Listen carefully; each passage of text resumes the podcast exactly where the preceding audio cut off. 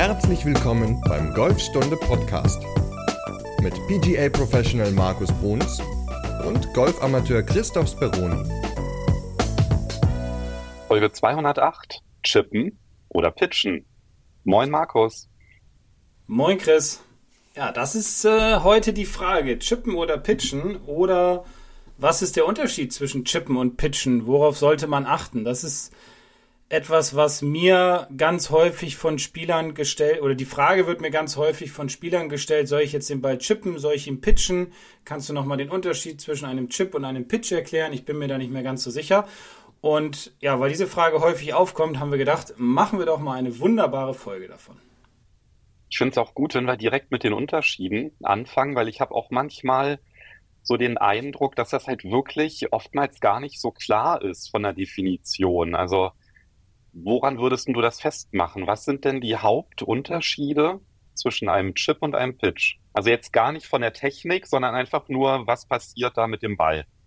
Ja, das ist teilweise tatsächlich gar nicht so einfach darzustellen, weil ja, man heutzutage ja auch für einen Chip gerne mal so ein Sandwich benutzt, was ja auch völlig in Ordnung ist und richtig ist. Also ich definiere einen Chip immer als einen flachen Ball, der mehr rollt als fliegt und einen Pitch als einen ein Ball, der mehr fliegt und weniger rollt. Das heißt, wenn ich so einen schönen getoppten Ball mache, der richtig weit übers Grün schießt und dann im Rough hängen bleibt, dann war das ein Chip. Ja, dann war das ein Scheiß-Chip. Oder ein getoppter Pitch. Ne? Oder ein getoppter Pitch, ja, das kannst du dir dann überlegen. Da musst du dann nochmal gucken. Nein, also natürlich geht es um gute Ballkontakte, logischerweise. Also es ist wirklich immer ein bisschen schwierig zu definieren, aber ein Chip sollte auf jeden Fall in meinen Augen ein flacher Ball sein, ein flacherer Ball sein als ein Pitch. Er sollte mehr rollen als bei einem Pitch und ja, er ist ja, man kann es auch nicht definieren, ab welcher Distanz man einen Chip spielt oder einen Pitch spielt. Wenn man jetzt dann doch mal auf die Technik geht, ist es so, dass ich bei einem Chip eine, wir sagen immer, Einhebelbewegung mache. Das heißt, ich arbeite im Grunde ähnlich wie beim Patten, nur aus meinen Schultern und den Armen heraus. Und wenn ich einen Pitch spiele, habe ich einen größeren Bewegungsumfang, wo ich auch einen Winkel zwischen meinen Händen und meinen Schaft bilde. Aber das ist doch jetzt ein schönes Bild. Das eine ist ja das Ziel, was man hat. Ich möchte eher einen flachen Ball spielen, der ausrollt oder das andere Ziel, ich möchte eher einen hohen Ball spielen, der schnell liegen bleibt. Das erste wäre der Chip, das zweite wäre der Pitch. Und um das zu erreichen, mache ich bei dem flachen Ball einen Einhebelschwung und beim Pitchen Zweihebelschwung. Aber bei diesem ganzen Gehebel oder ich wollte jetzt schon Gehobel sagen, da kann eine ganze Menge schiefgehen, ne? Ja, also deswegen wollen wir auch mal drüber sprechen, worauf sollte man achten. Es ist so ein bisschen technisch natürlich, es ist aber auch Schlägerwahl ist ein ganz wichtiger Punkt beim Chippen oder beim Pitchen. Also wichtig finde ich auch immer, und das ist etwas, was ich ganz häufig sehe oder leider nicht sehe, ist, dass es einfach viel zu wenige Leute gibt, die diese Schläge trainieren und deswegen kommen halt immer so diese ganzen Fragen auf und deswegen kommen auch ähm, ja, die Fragen auf, wie ist die Bewegung? Ja, was muss ich da tun? Wo liegt der Ball? Welchen Schläger sollte ich nehmen? Wie weit muss ich ausholen? Wie weit muss ich durchschwingen? Ab wann spiele ich einen Chip? Ab wann spiele ich einen Pitch? Und das sind halt so viele Fragen. Und diese beiden Schläge sind, ja, neben dem Putten und dem Drive die wichtigsten, werden aber am wenigsten trainiert. Und deswegen, ja, ist das immer so, so ein schönes Thema, über was man lange, lange reden kann. Da kann man ja richtig Schläge liegen lassen rund ja. ums Grün. Also der beschriebene, getoppte, was auch immer Schlag, ja, der dann einfach auf der anderen Seite vom Grün liegt, da habe ich dann eigentlich fast die gleiche Situation nochmal. Ja, und das ist ja eigentlich so das Ärgerlichste, was halt passieren kann nach dem Luftschlag. Und da würde mich jetzt halt interessieren, dass wir vielleicht mal so ein bisschen zwar die Unterschiede herausarbeiten, aber uns vielleicht im ersten Schritt doch aufs Chippen jetzt fokussieren weil du hattest ja gesagt, das Chippen ist ein Einhebel, mhm. Schlag oder Schwung. Und wenn ich nur einen Hebel setze, dann ist das ja auf, äh, auf jeden Fall weniger komplex, als wenn ich zwei Hebel habe in meiner Bewegung. Ja. Und deswegen fangen wir vielleicht mal mit dem Chippen an, so als, dass wir darauf aufbauen, weil lustigerweise wird ja beim Chippen häufig falsch gemacht, dass dann irgendwie doch mit den Handgelenken ge stark gearbeitet wird. Und das ist ja eigentlich genau das, was wir beim Chippen vermeiden wollen. Und warum eigentlich? Ja, wir können ja damit mal anfangen. Also wenn ich beim Ausholen meine Handgelenke für einen Chip winkel, werde ich automatisch mehr Geschwindigkeit bekommen. Wodurch dann der Ball logischerweise auch höher und weiter fliegt. Das ist ein Punkt, der ganz wichtig ist zu verstehen, dass wenn ich einen Chip spielen will, bewege ich im Grunde meine Schultern beim Ausholen, daran hängen ja meine Arme, daran hängen meine Hände, daran hängt mein Schläger und das ist ich sag's mal so, ich finde immer, der Chip ist ein, ist die große Schwester vom Patten. So, das heißt, wenn ich patte, bewege ich auch nur meine Schultern und wenn ich es mir leicht vorstellen will, was ein Chip ist, dann stelle ich mir vor, ich chippe, äh, ich patte mit einem Sandwedge, mit einem Pitching Wedge, mit einem Eisen 9, was auch immer. Und das ist im Grunde die Bewegung für einen Chip. Sie ist etwas größer, sie fällt etwas größer aus, weil der Schläger länger ist, weil ich einen etwas größeren Radius fahre. Aber ich winkel beim Ausholen nicht meine Handgelenke, weil das würde zu mehr Geschwindigkeit führen, was zu mehr Höhe und zu mehr Länge führen würde. Das heißt, wir haben eine Pendelbewegung beim Chip? genauso wie beim Patten. Wir können es uns so vorstellen wie eine Pendelbewegung, ja. Was gesagt, die ist halt ein bisschen größer als beim Patten, aber wenn ich jetzt zum Beispiel auf so einem riesigen Grün bin und ich habe so einen 20 Meter Putt vor mir, dann kann das halt durchaus sein, dass es ähnlich ist, aber da kann genau der gleiche Fehler entstehen, dass man bei so einem super langen Putt dann versucht, noch so dem Ball so einen kleinen Stups mit den Handgelenken zu geben. Ja, das kann passieren. Das ist auch ein ganz häufiges Fehlermuster beim Chippen, oder? Ja, das ist eigentlich so das häufig, nicht eigentlich, das ist das häufigste Fehlermuster beim Chippen, dass man probiert, mit den Handgelenken im Treffmoment dem Ball noch einen mitzugeben. Und das führt halt oft zu Spitzentreffern, zu getoppten Bällen, wovon du ja auch schon gerade gesprochen hast. Das ist dann der schöne lange flache Chip, der natürlich nicht gut getroffen ist, der überhaupt keine Längenkontrolle und Richtungskontrolle hat.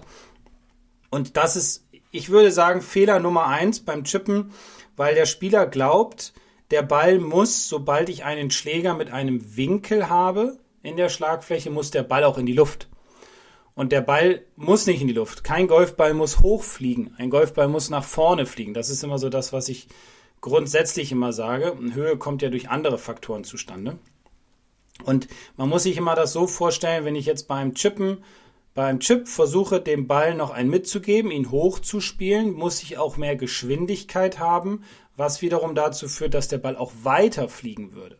Also hätte ich keine Längenkontrolle mehr. Deswegen ist der Chip eine Einhebebewegung, eine kleine Bewegung, wo meine Handgelenke durch den Ball hindurch sehr stabil sein sollten, nicht verkrampft und fest, sondern sehr stabil, so dass der Schlägerkopf keine Bewegung bekommt sozusagen, sondern dass ich das alles mehr über meinen Körper mache, über meine Arme die Bewegung ausführe, wodurch ein besserer Kontakt und eine bessere Richtungs- und Lenkkontrolle zustande kommt. Du hast ja gerade die Schlagfläche angesprochen. Also beim Putter, das ist ja dann doch schon eher so, dass es einem sehr, sehr leicht fällt, sich vorzustellen, ich spiele den Ball nach vorne und nicht nach oben.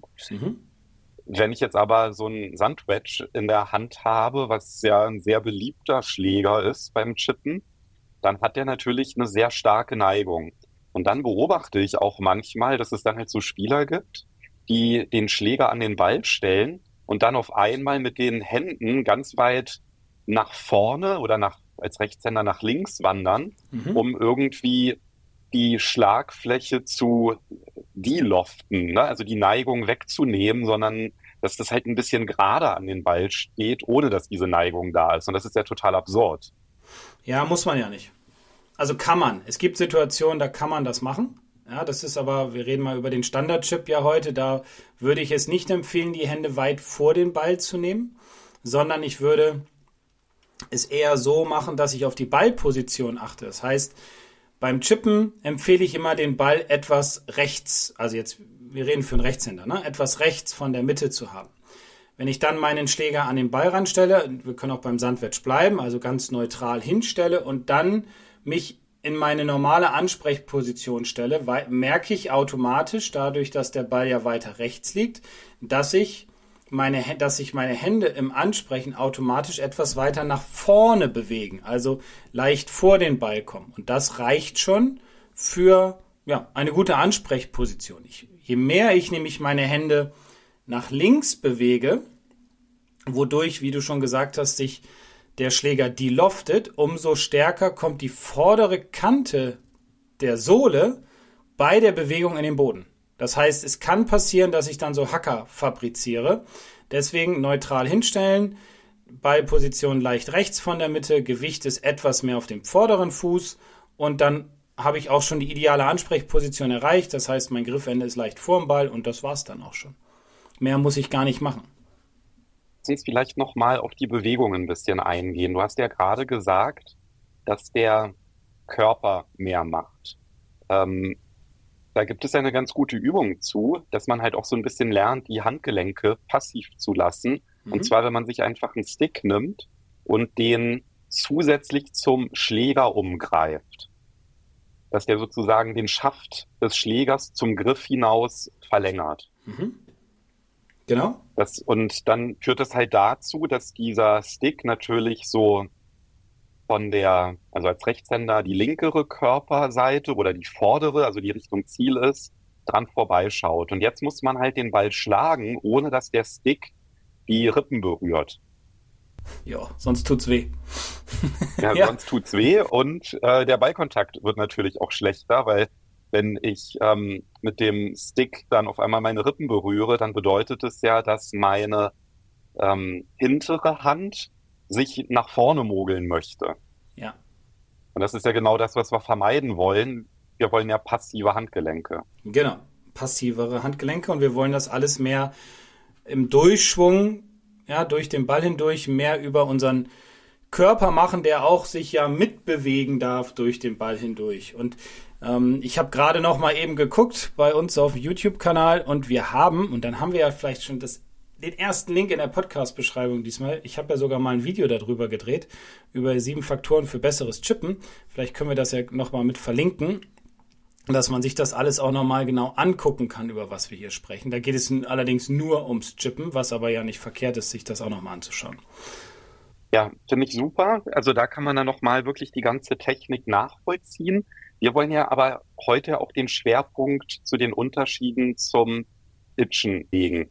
Und diese passiven Handgelenke oder die passiveren Handgelenke, die wir gerade angesprochen haben, das ist eigentlich der größte Unterschied, weil wenn ich die Handgelenke passiv lasse, dann habe ich halt eben nur einen Hebel.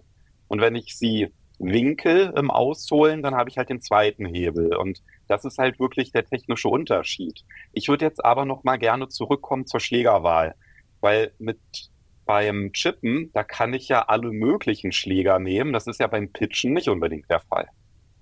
Beim Chippen kann ich alle möglichen Schläger nehmen, das ist richtig. Ich würde allerdings kein Lobwedge benutzen beim Chippen. Das kann man eher beim Pitchen oder aus dem Bunker nehmen. Beim Chippen würde ich beim Sandwedge anfangen, dann mit dem Gap Wedge, Pitching Wedge, Eisen 9 und so weiter arbeiten. Es gibt sogar Situationen, da könnte man auch das Hybrid nehmen. Ähm, denken einige jetzt, oh Gott, wie soll das denn funktionieren? Ja, es funktioniert, können wir dann auch nochmal, oder hatten wir glaube ich auch schon mal drüber gesprochen. Es kommt immer ein bisschen auf die Situation drauf an, finde ich. Also, wenn ich ja, wie soll ich es beschreiben? Wenn ich einen langen Chip habe, also nehmen wir mal an, ich, mein Ball liegt nach meinem Transportschlag kurz vorm Grün. Ich habe das Grün nicht ganz erreicht. Die Fahne steht ziemlich tief im Grün drin, also ich habe ungefähr einen Chip von 30 Metern. Ich habe kein hohes Raff vor der Nase, ich habe keinen Bunker, kein Wasser mehr vor mir. Und ich könnte mir jetzt theoretisch auch vorstellen, ich würde den Ball patten. Dann könnte man auch zu einem Eisen 8 oder Eisen 7 oder Eisen 9 greifen, dass man versucht, darüber einen flachen, sehr viel rollenden Ball ins Grün hineinzuspielen, der dazu führt, in meinen Augen, dass man wesentlich mehr Kontrolle hat, was Richtung und Länge betrifft, weil ich natürlich auch durch den etwas längeren Schläger weniger Bewegungsumfang ja, aufbringen muss, um den Ball dann halt auf die Distanz zu spielen. Das ist natürlich auch ein großer Vorteil, weil je weniger Bewegung ich habe in so einer kurzen Bewegung, umso weniger Fehlschläge können dadurch entstehen. Und je steiler der Winkel ist bei einem Chip, umso mehr habe ich die Idee noch, dass ich den Ball patten würde.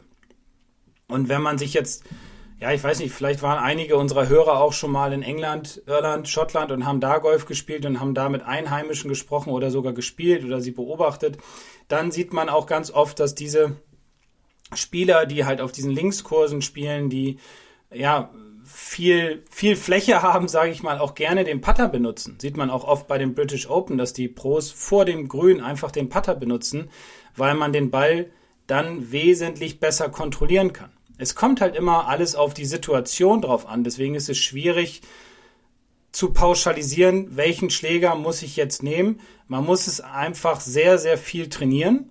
Man muss sich Zeit dafür nehmen, Variation herausfinden, Sandwedge, Pitching Wedge, Gap Wedge, Eisen 9 und so weiter, sich einfach mal hinstellen und das Ganze ja für sich trainieren, vielleicht auch mal mit, mit einem Bekannten, vielleicht auch mal den Pro anrufen und fragen, ob er noch mal Zeit hat, die Dinge durchzugehen, weil das sind ja die Schläge, die uns in der Regel immer eine ganze, ganze Menge Schläge und Punkte kosten auf dem Golfplatz.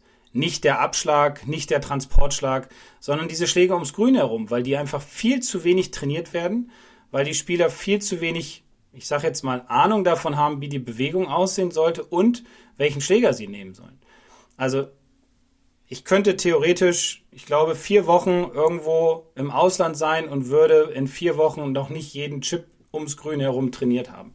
Es ist einfach so viel was da drin ja vorkommt, was welche Situation vorkommt. Deswegen nie auf Einschläger festlegen, immer ein bisschen probieren, verschiedene Situationen ausprobieren, Standardchips machen, mal aus dem Raff herausspielen, mal vom Fairway spielen, mal eine Bergauf, Bergablage, alles mal ausprobieren und dann auch mal gucken, welcher Schläger passt zu mir. Welchen brauche ich in der jeweiligen Situation? Und ich würde auf jeden Fall auch empfehlen, sich so ein Standardrepertoire zu erarbeiten. Man muss ja jetzt nicht mit jedem Schläger chippen können. Nein. Aber wenn ich zum Beispiel bisher immer das Sandwedge benutzt habe, dann ruhig mal mit dem Eisen 9 ja, mal probieren, wie sieht das aus und diesen Vergleich erarbeiten. Und da finde ich eigentlich immer eine ganz gute Vorgehensweise, dass man halt erstmal klar schaut, dass die Handgelenke nicht ins Spiel kommen, also die Übung mit dem Stick zum Beispiel ja. durchführen. Und was mir zum Beispiel auch hilft, ist, dass wenn ich mich darauf fokussiere bei dieser Übung, welcher Arm gibt mir denn die Stabilität? Also, wie, wie würdest du das bewerten? Also, da gibt es ja wahrscheinlich unterschiedliche Gefühle, ne? dass man halt zum Beispiel der eine, der zieht vielleicht mehr mit der linken und der andere, der stabilisiert mit der rechten. Da gibt es ja schon auch eine Führungshand, oder? Das Thema Führungshand, ja. ziehen finde ich kein gutes Wort, muss ich sagen, weil ziehen führt in meinen Augen immer dazu, dass man tatsächlich an dem Griffende auch zieht. Und das kann wiederum dazu führen, dass die Hände nicht frei sind durch den Ball hindurch. So, ich würde es eher so beschreiben, dass die Hände weich sind. Sie dürfen ein kleines bisschen arbeiten, sie dürfen aber nicht entwinkeln. Also das heißt, man darf nicht in diese Position kommen, dass die Schlagfläche den, die Hände überholt in der Bewegung zum Ball. Ich würde eher darauf achten, dass nach dem Treffen des Balles eine, ja, ich sag mal, ungefähre Linie zwischen linkem Arm, Handgelenk und Schläger entsteht, dann habe ich eine ziemlich gute Bewegung gemacht, weil wenn ich das Griffende ziehe, also mit meiner linken Hand als Rechtshänder ziehe, dann passiert es auch ganz oft, dass der Spieler den Arm nach außen rotiert, also dass praktisch die linke, ähm, der linke Handrücken nach außen zeigt, nach vorne zeigt in Richtung Ball, wodurch sich die Schlagfläche öffnet und Sockets entstehen können beim Chippen. Das finde ich jetzt, also ziehen würde ich jetzt nicht beschreiben. Ich würde eher darauf achten, dass ich durch den Ball hindurch diese ja, Einheit habe zwischen meinem vorderen Arm, dem Handrücken und dem Schläger und dann fahre ich eigentlich ganz gut. Dann komme ich ganz gut mit dem Schläger durch den Ball. Der Schläger wischt schön über den Boden weg und es entsteht sogar Spin dabei. Okay, also ich hatte jetzt halt auch gefragt, weil mir, also ziehen war jetzt auch nicht das Bild, was ich hatte, oder wenn ich den Ball schlage, also bei mir ist es halt so, dass ich schon besser chippe, wenn ich irgendwie versuche, mein rechtes Handgelenk zu stabilisieren. Und dann fühlt sich das halt ähm, schon so an, als wenn mein rechter Arm dann halt auch führt, weißt du? Also, okay. das, ähm, also das kann natürlich sein, dass die Bewegung eine andere ist, aber wenn ich da halt dann nicht drauf achte, dann kann es halt, also mein Fehler ist tendenziell, dass ich dann versuche, dem Ball so einen so einen Stups zu geben. Ne? Also das ist auch dieses Hochspielen, dieser Gedanke. Also klar, wenn ich mich fokussiere zu sagen, ich versuche den nach vorne zu spielen, habe ich auf jeden Fall auch immer bessere Ballkontakte, als wenn ich da nicht bewusst dran denke. Genau. Ich bezeichne Chippen oft auch als eine Art Wischbewegung. muss ich ehrlich sagen, wo rechts auch mit ins Spiel hineinkommt, wo ich dann den Bounce des, des Schlägers auch besser benutzen kann, also den Winkel der Sohle. Gerade beim Sandwedge oder Gap Wedge ist das halt auch sehr, sehr wichtig. Deswegen ist es für mich keine Zielbewegung, für mich ist eher, eher eine Wischbewegung, wo ich auch meinen Oberkörper mit einsetze, wo ich eine oder eine kompakte Bewegung dann habe und nicht versuche irgendwie verkrampft mit einer verkrampften linken Hand, verkrampften linken Arm den Schläger durch den Ball zu ziehen. Das hat man gerne früher mal so unterrichtet, das weiß ich auch noch an meinen Anfängen, so Ende der 80er Jahre. Das hat aber irgendwann dazu geführt, dass ja, man nicht mehr so stabil war in der Bewegung, man musste viel kompensieren und es hat sich alles weiterentwickelt. Für mich ist Chippen eher so eine Art Wischbewegung mit weichen Händen, mit einer kompakten Bewegung.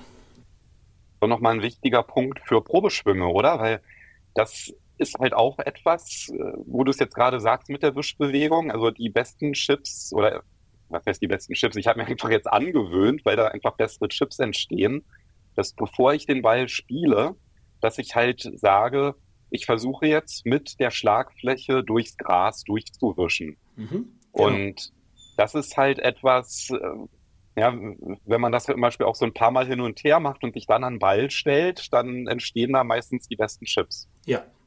Das ist auch ganz wichtig beim Probeschwung, dieses Gefühl des Wischens zu haben, dass ich da nicht reinhacke, ja, sondern dass ich wirklich spüre, wie das, wie ich übers Gras wegwische. Das hilft mir. Das ist ein schönes Bild. Kann man sich halt auch gut angewöhnen. Jetzt im Winter mache ich es tatsächlich auch immer bei der Matte, ja, dass ich dann halt versuche, ähm, also wenn ich jetzt mit einem Simulator zum Beispiel spiele auf der Range, dann muss man ja ab und zu dann halt auch chippen, was eigentlich ja auch ganz cool ist, dass man das dann halt mit einbaut, dass man dann nicht so einrostet und das Ballgefühl verliert über den Winter. Und ähm, da ist es natürlich dann auch besonders anspruchsvoll, ne, über die Matte zu wischen, weil wenn ich das nicht mache, dann entsteht halt genau dieser Hacker, den du beschrieben hast. Ja, genau dann hacke ich schön tief in die Matte hinein. Und gerade bei einer gefrorenen Matte im Winter, herrlich. Das knallt dann so ja, richtig. Wunderbar. genau. Und das ist halt auch der Gedanke nach vorne. Ja. So, und lass uns jetzt mal so ein bisschen zum Pitchen. Da haben wir jetzt ja gesagt, es ist ein eher höherer Schlag, weil ich ja da auch einen zusätzlichen Winkel setze bei den Handgelenken. Und das ist wahrscheinlich auch so Fehlerquelle Nummer eins, dass man dann halt denkt, so, und jetzt will ich ihn besonders hoch spielen. Ne? Ja, also es ist immer so eine ganz schöne Frage, die ich meinen Schülern stelle, wenn wir über Pitchen reden, dann frage ich sie immer als allererstes, wie stellst du dir denn diesen Schlag vor? Und neun von zehn antworten wirklich damit, ja, einen hohen Ball, oder ich stelle mir vor, dass es ein hoher Ball ist, der schnell hochfliegt, der dann schön schnell landet und sich am besten gar nicht mehr bewegt auf dem Grün. Also der sofort liegen bleibt. Und beides funktioniert nicht. Weil wenn ich versuche, einen Golfball hochzuschlagen, also sehr hoch, bewusst hochzuschlagen, dann muss ich, und das ist auch etwas, was natürlich nicht geht, mit meinem Schläger unter dem Ball kommen. Und unter dem Ball kann ich mit meinem Schläger nicht kommen, weil da ist ja Rasen. Also der liegt ja auf dem Rasen. Ich muss ja an den Ball kommen. Ich muss ihn ja vernünftig treffen. Ich kann nicht ein Loch graben und unter dem Ball graben. Das funktioniert nicht. Deswegen funktioniert Höhe auch schon mal nicht. Und dass der Ball sofort liegen bleibt auf dem Grün, das funktioniert auch nicht. Da stellt man sich halt immer so vor, weil man sieht das so im Fernsehen oder denkt, man sieht es. Aber ich habe noch keinen Spieler gesehen, der einen Ball aufs Grün geschlagen hat, der sich nicht mehr bewegt hat. Also es ist immer Bewegung im Ball, entweder nach vorne, nach hinten, nach links, nach rechts. Das ist einfach so. Nur der, die Vorstellung vom Pitch ist halt wirklich, der Ball soll schnell hoch, soll runter, soll liegen bleiben und sich nicht mehr bewegen. Und daraus resultiert halt, wenn dieser Gedanke da ist, dass der Spieler sehr stark mit seinen Handgelenken kurz vorm Treffen arbeitet. Und zwar die Handgelenke so einsetzt, dass er versucht, ja, den Schlägerkopf unter den Ball zu kriegen, damit der Ball nach oben fliegt. Und das ist der häufigste Fehler in meinen Augen beim Pitchen, der dann auch dazu führt, dass entweder sehr fette Ballkontakte entstehen oder sehr stark getoppte Bälle entstehen. Deswegen ist es auch oft so, dass die Leute Angst vorm Pitchen haben, weil sie die Bälle unsauber treffen, weil sie die falsche Vorstellung von dem, äh, von dem Pitch haben. Und deswegen fliegt der Ball ganz flach übers Grün, liegt auf der anderen Seite, vielleicht im Teich, vielleicht im Raff, wo auch immer, und der Spieler ärgert sich. Deswegen, ein Pitch ist nicht, also ist ein höherer Schlag als ein Chip, definitiv, aber man muss den Ball nicht bewusst in die Luft schlagen. Dieses Bild, das könnte man ja auch ganz gut damit beschreiben. Also das Bild, wie es nicht funktionieren kann, ist, wenn ich einen Ball in die Hand nehme und ich versuche, den jetzt aufs Grün zu werfen, dass der hochfliegt und liegen bleibt. Dann würde ich ja genau das machen, was halt physikalisch nicht geht mit dem Golfschläger, dass ich den Ball in die Hand nehme. Ja, die ähm, ähm, Handfläche, die zeigt im Grunde, die ist nach oben ausgerichtet. Ähm, ich nehme den Ball in die Hand, hole aus und werfe dann halt den Ball schön nach oben. Der fliegt ganz, ganz hoch, landet und bleibt direkt liegen. Mhm. Das wäre genau die Fehlvorstellung, ne? Mhm. weil ich ja den Impuls von unten nach oben gebe. Und das mhm. geht halt nicht, weil der Ball ja auf dem Boden liegt. Da kann ich den Impuls nicht von unten nach oben geben. Auch wenn es jetzt absurd ist, es ist ein Schlag und es ist halt dann einfach so, als wenn ich den Ball nach vorne werfen will. Ja, und dann rollt er natürlich. Und das ist genau das, was dann halt nicht zur Vorstellung passt. Aber der Schläger macht das Ganze ja. Und welche Schläger kommen denn überhaupt beim Pitchen dann in Frage, dass genau dieser Effekt entsteht? Es muss ja dann ein Schläger mit viel Loft sein. Ja, genau. Also, ja, ich, ich benutze gerne ein Lobwedge, kommt auch, also es kommt auch immer auf die Distanz natürlich drauf an ich, und die Situation, die Fahrensituation. Aber Schläger sind für mich ein Lobwedge 58 Grad, ein Sandwedge mit 54 Grad und ein Gapwedge mit äh, 50 Grad. Man kann auch natürlich noch mal ein Pitching Wedge benutzen. Es ist halt auch immer abhängig davon, was bin ich für ein Spieler, wie weit kann ich so einen Ball schlagen, welche Geschwindigkeit entwickle ich, in welcher Situation liege ich. Aber das sind so meine vier, vier Schläger, die man fürs Pitchen ganz gut benutzen kann, wobei ich in der Regel Sandwedge und Lobwedge benutze. Also ich jetzt persönlich. Ja, benutze ich auch meistens. Ja, weil mit dem Pitch, Pitching Wedge oder Gap Wedge, das sind da, ja, für mich schon wieder vollere Schläge, die ich, ja, Deswegen Sandwedge, Lobwedge sind so in der Regel meine Schläger fürs Pitchen, mit denen ich mich wohlfühle, mit denen man auch viel arbeiten kann, mit denen man viel machen kann. Wie gesagt, immer eine Frage des Trainings und des Zeitaufwandes, den man da rein investiert. Zur Technik beim Pitchen, da packen wir auch noch mal ein Video in die Podcast-Beschreibung und auch zwei Links zu zwei Online-Kursen. Wir haben ja einmal den Online-Kurs näher an die Fahne chippen und einmal perfekt pitchen. Und in dem Online-Kurs Perfekt Pitchen, da sind ja auch Übungen mit bei.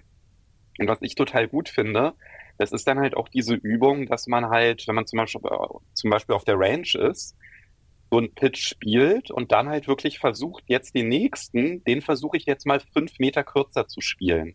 Dass man halt so ein bisschen auf die Ausholbewegung achtet und da ist ja dann halt auch bei der Ausholbewegung das Stichwort Synchronität oder Gleichmäßigkeit ganz wichtig, ne? Beim, Auf jeden beim Fall. Pitchen. Und da gibt es ja auch eine tolle Übung zu mit einem Handschuh.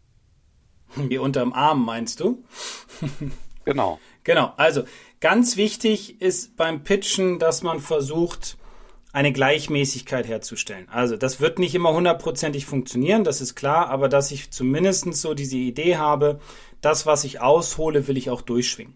Und weil ich sehe es ganz oft, dass Spieler sehr viel ausholen bei einem Pitch, weil sie halt diesen Gedanken haben, den Ball hochzuschlagen merken dann aber irgendwie bewusst oder unbewusst während der Bewegung, wenn ich das jetzt auch noch durchziehe, dann fliegt der Ball ja viel zu weit.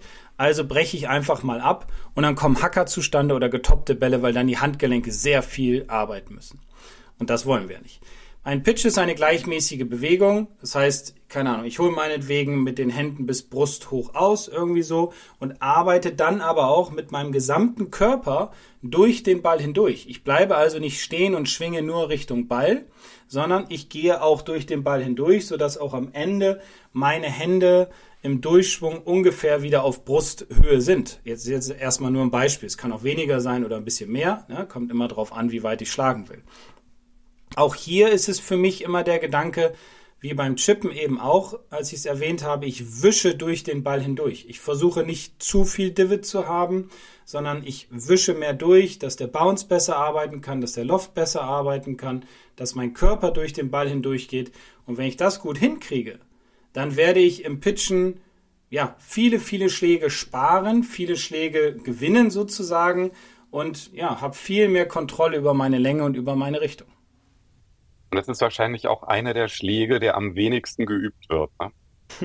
Ich habe mal, ich weiß In nicht, Form. ja, ich weiß nicht, ob ich es schon mal erzählt habe, eine meiner ersten Golfreisen, die wir so übers, äh, über unseren Newsletter ausgeschrieben haben, ging nach Mallorca.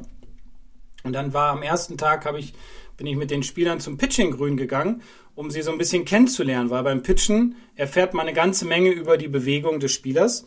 Und danach habe ich dann, habe sie mir alle angeguckt und danach haben wir uns zusammengestellt, haben ein bisschen geredet und dann habe ich sie mal gefragt, ob sie denn wüssten, wo auf ihrer Anlage das Pitching-Grün wäre. da habe ich aber ganz viele böse Blicke bekommen. Das war vielleicht nicht ganz so clever von mir. Am Ende war es dann eine super Reise und tatsächlich haben viele zugegeben, dass sie gar nicht wüssten, wo es wäre. Dass sie gar nicht dahin gehen, weil ja, erstens wissen sie es nicht so genau. Zweitens, wenn sie es wissen, ist ihnen teilweise der Weg zu weit. Drittens war es so, dass sie gesagt haben, ja, wozu brauche ich denn diesen Schlag? Der ist doch gar nicht so wichtig. Ist doch viel wichtiger, irgendwie ein Holz vom Boden schlagen zu können. Und das hat man dann auf dem Platz natürlich auch gesehen. Ich kannte die Leute alle nicht. Es waren alles Fremde für mich. Und das hat man natürlich auf dem Platz gesehen dass gerade bei den Schlägen ins Grün, also beim Pitchen und Chippen, einfach die meisten Schläge verloren gegangen sind, weil der Spieler, ich sage jetzt mal ganz krass, keine Ahnung davon hatte, wie er den Schlag ausführen soll, was er machen soll, wie die Bewegung ist, welchen Schläger und so weiter. Deswegen geht Pitchen, Chippen in den Bunker und Patten. Das ist so verdammt wichtig und man wird feststellen, wie viel mehr Schläge man sparen kann, wenn man einen guten Pitch oder einen guten Chip nah an die Fahne spielen kann. Und mein Ziel ist es immer, egal wo ich liege, ich sag mal so ab 50 Meter bis zur Fahne, dass ich maximal zwei Schläge brauche. So ein Pitch, nah an die Fahne, Putt rein. Das ist immer mein Ziel. Das muss, das kommt natürlich auch ein bisschen aufs Handicap drauf an. Man kann auch sagen, okay, wenn ich jetzt gerade bei Handicap 54 bis 28 bin oder bis 20, dass ich dann drei Schläge brauche ab dieser Distanz. Das ist auch völlig okay. Ja, das ist ja, ja? genau. Also wenn man jetzt nicht gerade also, Matchgolfer ist, genau. ist es, glaube ich, wenn du aus 50 Metern drei Schläge brauchst, dann. Alles gut, ist super. Dann ja. bist du, glaube ich, echt gut unterwegs. Ja, wichtig ist dabei immer nur, dass ich diese Schläge trainiere, dass ich nicht die Bälle toppe, dass ich sie nicht fette, dass ich mich nicht ärgere. Deswegen, wie viele Schläge dann am Ende es sind, kommt immer aufs Handicap natürlich mit drauf an. Aber je weniger Schläge man braucht, umso schneller wird man sein Handicap verbessern. Was du noch gerade meintest mit dieser, die haben keine Vorstellung, wie die Bewegung aussieht. Das ist ja genau das, was du auch vorher angesprochen hast. Ne? Ich hole viel zu weit aus, weil ich halt nur den vollen Schwung kenne. Und dann gehe ich zum, also ich schwinge zum Ball und merke, oh, oh, oh, das wird jetzt wahrscheinlich viel zu viel für die Distanz, bremst total ab und stoppe im Grunde am Ball. Ja. Also ne, dieses zum Ball hacken und da ist gar kein Durchschwung oder irgendwas mehr. Also ist ja in dem Sinne eigentlich auch ganz gut, weil sonst der Ball dann wahrscheinlich auf dem Parkplatz landen würde und eine ja. Windschutzscheibe zerdeppern würde. Aber diese Synchronität ist halt eben so wichtig und dafür muss man halt auch mal eben üben. Was bedeutet denn das, wenn ich vielleicht nur mit den Händen bis ja gar nicht über die Hüfte hinauskomme von der Höhe? und halt einfach wirklich kleinere Bewegungen mache und das braucht einfach viel Übung. Ja, das, ähm, das entsteht nicht einfach so spontan auf dem Platz. Und das ist auf jeden Fall ein Bereich, der sich total lo äh, lohnt. Und ich kann es halt nur jedem empfehlen und das auch wirklich mal auf der Driving Range einzubauen. Ja, ruhig mal ein Wedge nehmen und dann halt zu sagen, ich spiele jetzt mal vielleicht auch zum Einschlagen, um in den Rhythmus zu kommen, ist das halt auch ziemlich gut. Ja, einfach mal kleinere Bewegungen zu machen und dann wundert man sich auf einmal, wie toll auf einmal die Bälle fliegen, weil man halt auf einmal Ballkontakte hat, die man ja sonst gar nicht zustande bekommt.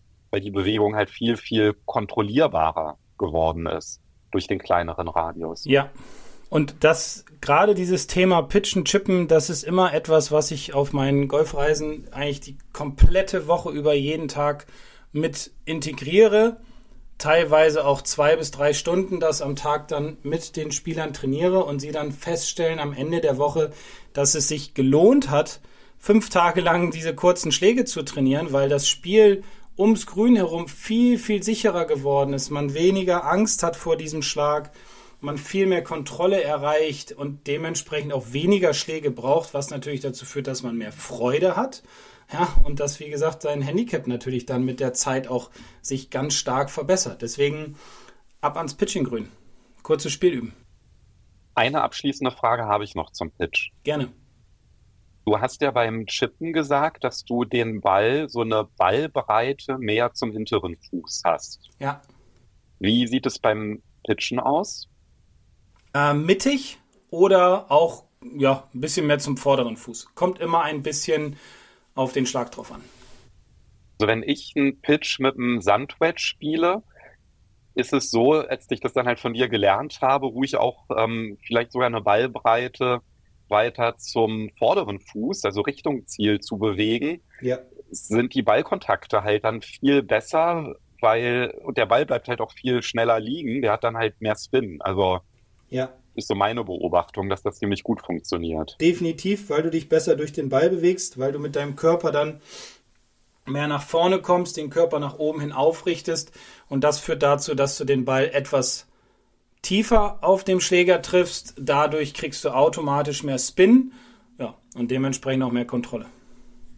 In der Podcast-Beschreibung findet ihr alle Videos zur Technik und festzuhalten ist, das Ganze üben und den Chip vor allem auf dem Platz dann spielen, wenn man Platz hat, den Ball ausrollen zu lassen, weil das mhm. ist auf jeden Fall ein einfacherer Schlag als ein Pitch, bei dem der Ball höher fliegt und schnell liegen bleibt. Also das ist natürlich ein, manchmal die einzige Option, die man auch hat, wenn man zum Beispiel wenn man Bunker spielt, die Fahne ist kurz gesteckt und so, dann ist halt ein Pitch auf jeden Fall ähm, ja, Mittel der Wahl. Ja. Ähm, aber ansonsten, wenn man die Möglichkeit hat, den Ball ausrollen zu lassen, ähm, dann immer das tun, weil das ist immer viel, viel einfacher. Aber ja. beides muss geübt werden. Ja, beides muss geübt werden. Und am besten mal mit dem Trainer. Bestimmt. Und noch besser auf einer Golfreise, weil dann haben wir noch schönes Wetter. Ne? genau, und gute Grüns. So, ich glaube, damit haben wir die Unterschiede zwischen dem Chippen und Pitchen ganz gut beleuchtet. Ja. Und dann stellt sich ja eigentlich nur noch die Frage, worüber wir in Folge 209 reden werden. Oh, über fünf, die fünf, ich nenne sie mal goldenen Regeln für ein gutes Wintertraining. Wenn das kein spannendes Thema ist. ja, total spannend. Ich freue mich drauf. Ach ja, und einen guten Rutsch ins neue Jahr. Ja, das wünsche ich euch auch. Kommt gut rein und alles Gute, bleibt gesund und munter. Bis dann, tschüss. Ciao.